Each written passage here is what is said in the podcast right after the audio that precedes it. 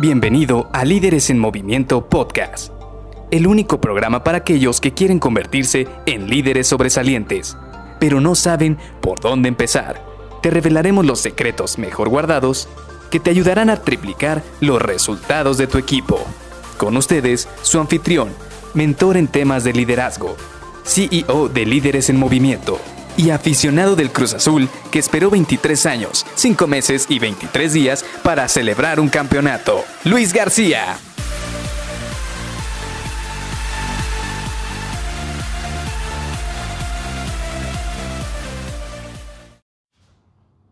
Cafecito listo, sandwichito, galletas.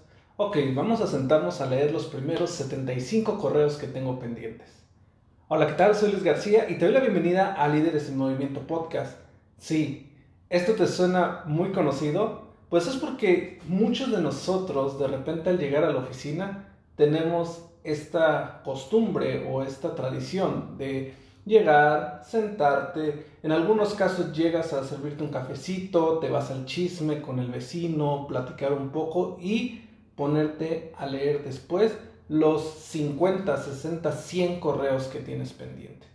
¿Y qué es lo que pasa ahí? Primero, pues obviamente los primeros correos ni puedes concentrarte en desayunar, ni puedes concentrarte en qué es lo que te están pidiendo. O qué es lo que pasa, si ves ahí un correo muy urgente, así rojo, infrarrojo, de esos que dices, híjole, si no contesto este correo se va a poner muy intensa la cosa, le pones atención al correo, medio contestas rápido y luego después regresas y ya no puedes disfrutar tu sándwich, tu cafecito o lo que estabas haciendo. Pues bueno, te voy a ser sincero, la verdad es que esta no es la mejor manera de iniciar el día. Y en este momento te dirás, bueno, pero es que entonces, ¿cuál es la mejor manera? Yo estoy acostumbrado a llegar con mi comida, sentarme frente al monitor y empezar de lleno a leer mis correos mientras echo mi desayuno.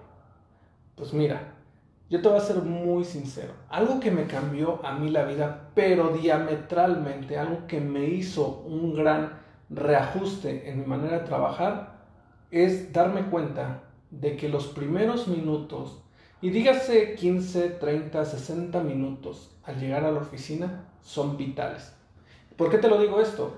Porque si tú tienes buenos hábitos al inicio del día, cuando llegas esos 30, 60 minutos a la oficina son muy efectivos porque llegas con energía, llegas despierto y puedes atender esos temas o esas situaciones que son de carácter muy importante. Pero obviamente tiene que venir trabajo detrás, tiene que eh, cambiarse esta costumbre que tienes de querer desayunar frente al monitor, tienes que buscar la manera de desayunar desde casa, tienes que levantarte un poco más temprano y otro tipo de cosas que quizás vamos a platicar en este podcast más adelante. Pero hoy te quiero compartir esto, ¿por qué? Porque una de las cosas que yo hago un día anterior a llegar a mi lugar es hacer un post-it o dejar en mi libreta una nota con la actividad más importante que tengo que hacer al llegar el día siguiente.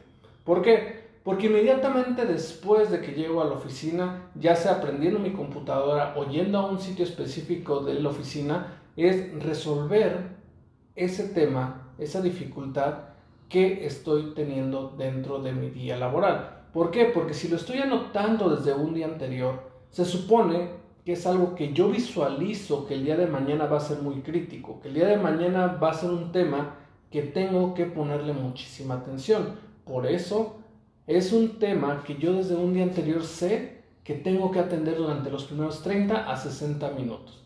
Y sí, ya después de que termino con ese tema, créeme, uno siente que avanzó en su día, uno siente que tuvo ese gran paso, ese gran inicio de, diría que te va a dar mucha energía para poder seguir conquistando otros retos que vas teniendo. Por ejemplo, una de las cosas, uno de los objetivos que de repente en algún momento llegué a tener es que tenía que hacer un análisis de capacidad de mi equipo. ¿Qué es lo que hice? Es que yo un día antes ya había conjugado toda la información o ya la había concentrado en algún lugar en una hoja de datos y lo único que me faltaba era generar estos gráficos o generar esta información, este análisis que me, pidiera, me pudiera a mí permitir presentárselo a ya sea gerentes o a top management a todas estas personas, incluso a mis compañeros horizontales, para que les hiciera sentido esta información.